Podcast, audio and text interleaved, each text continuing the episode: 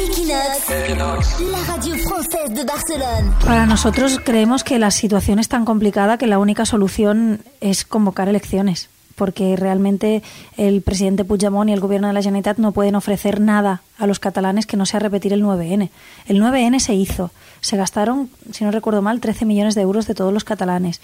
No sirvió para nada, no tuvo reconocimiento internacional. Se utilizaron dinero y recursos y instituciones públicas para un fin independentista y estoy convencida de que el gobierno de la Generalitat no quiere volver a repetirlo porque se vería que es un nuevo fracaso. Están haciendo promesas incumplibles, esa varita mágica, esa utopía. Cuando y dentro... dice referéndum o referéndum es una mentira para usted. Totalmente, porque realmente lo único que pueden decir o repetir el 9N o repetir el 9N. Porque lo único que se puede hacer en Cataluña es esto. Equinox Radio. Le débrief politique.